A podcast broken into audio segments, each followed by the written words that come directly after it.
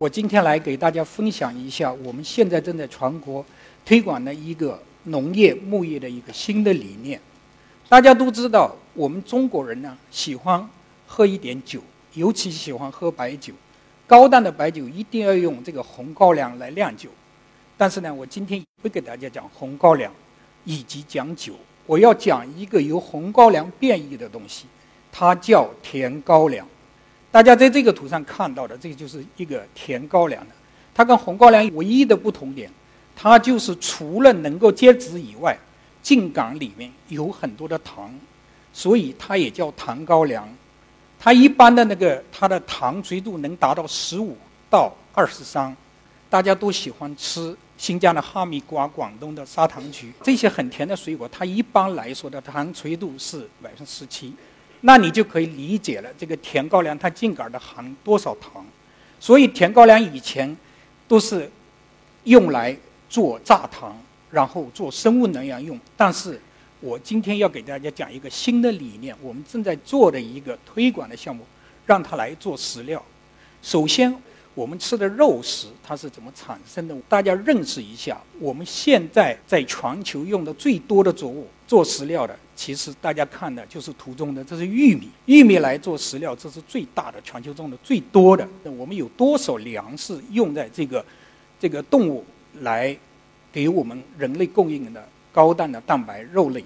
呃，我们现在吃的肉主要是以猪肉、鸡肉跟牛羊肉为主，因为中国每年呢生产六亿吨粮食。但是有一半都来拿来喂猪鸡了。这些动物吃了多少粮食，它能够贡献多少肉呢？我们大家可以看一下，最右边的这个是猪。一般的话，猪要吃六公斤玉米籽，它可以产一公斤肉。那鸡呢？它是长得比较快的，它要吃接近三公斤的玉米籽，长一公斤肉。那牛羊呢？牛羊其实只要吃一公斤的玉米。它就可以长一公斤肉，因为牛羊它是反刍动物，它的胃可以利用纤维素，它吃的不是一粒玉米的玉米籽，它可以把整株的吃下去。而且我们现在推广的项目，我们把它去发酵倾注了以后吃倾注饲料。农村里都会把玉米杆去喂牛，晒干的玉米杆只有百分之十五能够变成肉，但是倾注了以后发酵了以后，就像我们吃酸奶一样。动物就能够把接近百分之五十的这个秸秆以及玉米粒子变成肉，那是不是玉米是一个最好的来作为食料的能源呢？甜高粱大家都知已经知道了，它是国际上已经知道的生物量最大的一个作物。它一般的话，除了茎秆含糖，它也有籽粒。另外呢，它有个非常大的特征，它的叶子里面含很多的蛋白。大家可以看到，在这个左边的这个甜高粱。看到它的高度，这个梯子是四米，而且还有绿油油的叶子，含高蛋白质，所以呢，它一般来说呢，它是一个非常大的生物量的一个作物。再有一个，甜高粱还可以多次收割，可能有大家是从农村来的，大家知道，你玉米割了以后它不会再生的，甜高粱呢，我们做出了有些品种，你割了以后它还可以再再生。甚至在一个季度，它可以割三次到四次，所以甜高粱呢，它是一个非常好的一个食料的来源。所以我们在做的一个项目，就是说把甜高粱做了更高的生物量、更高的含糖量，它抗逆性很更强、更高的蛋白以及不同纤维的这样的一些甜高粱，能够为不同的牲口，像牛跟羊，我们用分子生物学的方法。在实验室工作，同时把我们的在田间进行实验。为了加速我们的研究，大家都知道哈尔滨现在零下二十几度，但是我们的海南岛、我们的西双版纳现在还是风和日丽，二十多度。所以我们一样，冬天大家休息的时候，我们的研究人员都会到这些地方去进行冬防。这样的话，就加速了一年种几代，我们的这样的研究就可以加速了得到新的品种。能够来服务于社会，大家看一下这个下面的，这是我们的工作人员在那儿做杂交、套袋子。这样的话，每个袋子套的都可能是一个将来希望的种子的品种。所以大家可以看到这个工作量有多大。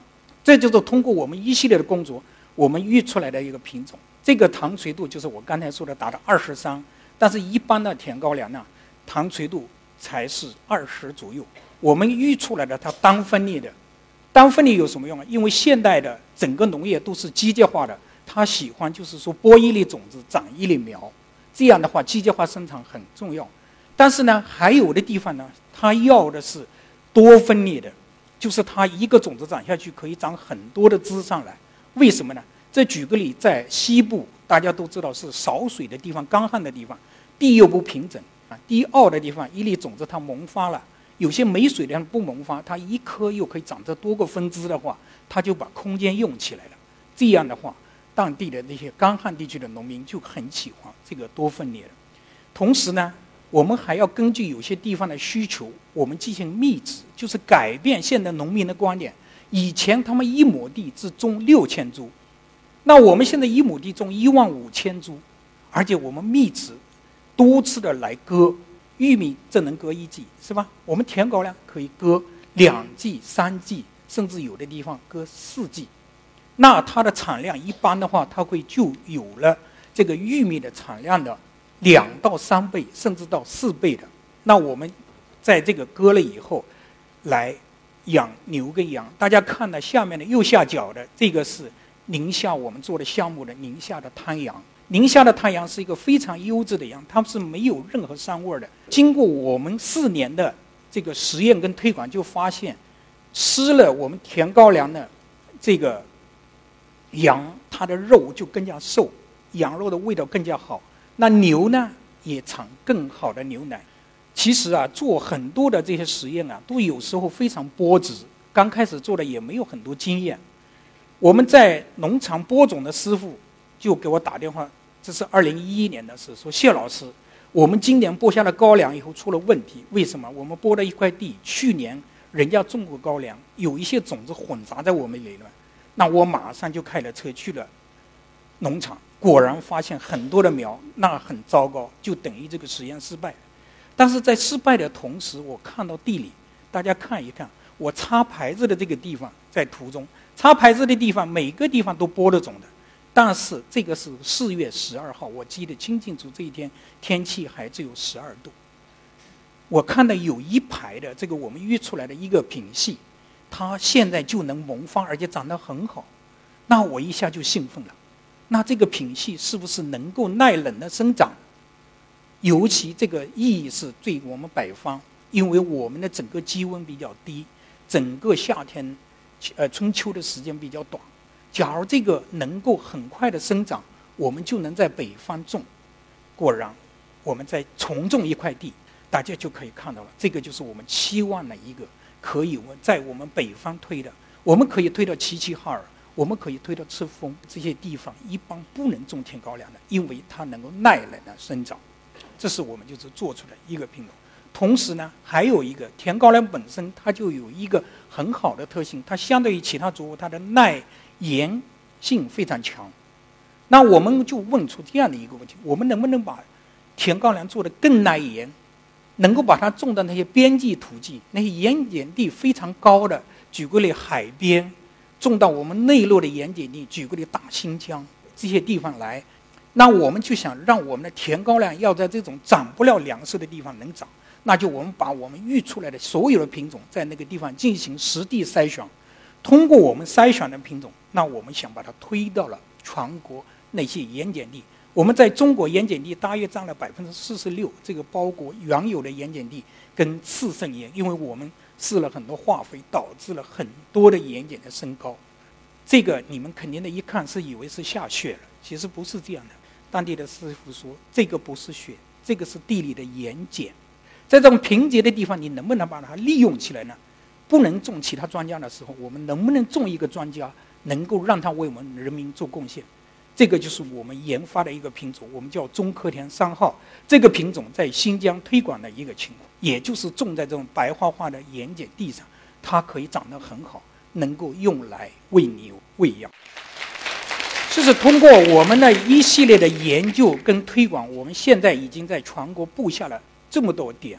这个里面紫颜色的代表就是大规模的几万亩的这个生产规模的，而且我们国家的呢，一般的牧业的地呢，都是在整个大西北，这就是国家叫的叫镰刀湾地区。这些地方呢，一般呢都人烟稀少，所以呢，你要做农业的话，就不能够有很多的农民跟工人，那你就要做机械化。这个是我们在做的，我们用的这个机械化的收割，这个机器一天可以收割五百亩。OK，一亩地的话，四到八吨的话，那大家知道它一天产量。这个以后收割完了粉碎了以后，就拖到场地来进行下面的叫清注这个过程。这个就是一个清注的过程，把甜高粱粉碎了以后来打包。我刚才说的打包就是发酵，其实发酵过程就跟我们家里做咸菜一样，我们打包也是一样。这个打完包以后，一般二十天以后它就成熟了。打包之前，我刚才说了，只有百分之十五的牛羊可以利用；打包以后，就变成了百分之五十左右的可以变成肉。而且打好的这个包，以后五年的营养价值都没有什么变化。所以这就是我们现在在做的一个工作。但是我们中国还有很多地方人口众多，一家可能只有两三亩地，那能不能这些两三亩地的也能种上甜高粱呢？大家可以看这个图上，这个机器就小很多了。你虽然看到图中很多人，这个是我们在农村推广那个现场。你在生产的时候，你只要一个两个农民就可以做这样的一个工作了。所以，一般的小农经济也可以做。那你像大的牛场，它可以不一定打包，因为打包有一定的材料。那这样做呢，就是挖地窖。在新疆的话，这个地窖挖下来一般是挖在地下，因为它很少下雨。在南方的话，就要做在地面。像我们现在有一个。这样的开发的一个单位在江苏盐城，它每天消耗七十吨这些清除的饲料，这样的话每天就会产生五十吨左右的粪便。那粪便我们怎么办？我们进行了高温发酵、无毒处理，我们再跟稻草粉碎了、麦秸粉碎了以后，跟少量的泥混成一个高氮的肥料。我们的理念是，我们要和地，要让地还能够保持。这个它的生力，当然做任何的工作都不是一帆风顺的。我刚才给大家看的甜高粱很高，高了以后人家说树大招风，是吧？高粱高了以后也是一样。那我们要响应的对策，吹倒了以后，一般不影响产量，但是机械就收购不了了，所以没人会种。我刚到新疆去推广这个项目的时候，有一个牧场主跟我说：“谢老师，我不会种。”我问他为什么，他说我种了美国来的个种子以后，全部倒下来了。我两百亩我收不了，我要赶牛去吃，牛要赶三百多米，然后我还赶牛回来挤奶。我说您放心，我们现在做的是不倒伏的。还有一个，我们有新的种植模式，大家看一下，我们把玉米跟甜高粱来混种，就是套种。大家看中间四行，左边的中间四行。是甜高粱，这右边跟左边是玉米，四行四行种。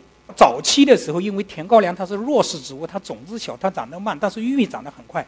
您看右边的图就可以看到，高的这是甜高粱，玉米呢它已经灌好浆、结好瓣了。这时候甜高粱啪啪啪啪啪的往上长。农民说，我夜里假如在地里，夜深人静的时候都能听到它抽结的声音。这样种出来的话，很高的产量。还有一个。甜高粱有很多糖、高蛋白，玉米有淀粉，这样呢就混在一起，这样的话它的饲料牛更爱吃，所以这些我给大家讲一些新的我们的一些理念，正也是在我们中国现在全国推广的。但是做任何的农业都不是那么简单的，你种一点点小的没有什么问题，种多了就有一系列的病虫害。大家看一看，这左边的这是蚜虫，一般的蚜虫叮了这个甜高粱，我刚才说的糖垂度。它净里是二十三，假如蚜虫叮了十天到十五天以后，它净根的糖就剩下了五到六。我们要来研究解决这些问题。我带了学生到地里去看，我看到了这个两个甜高粱，这两个甜高粱它的距离就是六十公分。我问这两个高粱有什么不同，他马上告诉我，这个右边的有很多粉尘。我说还有什么？你有没有看到左边的都是蚜虫？因为它产很多的糖，蚜虫很喜欢。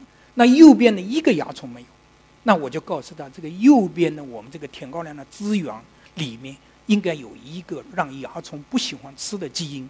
那我们就可以通过一系列的生物学的技术，把这个基因导到了在我们现在在大量的种植的甜高粱里，那我们就不用打农药，我们的牛吃了以后就更加健康，我们的食品就更加可靠。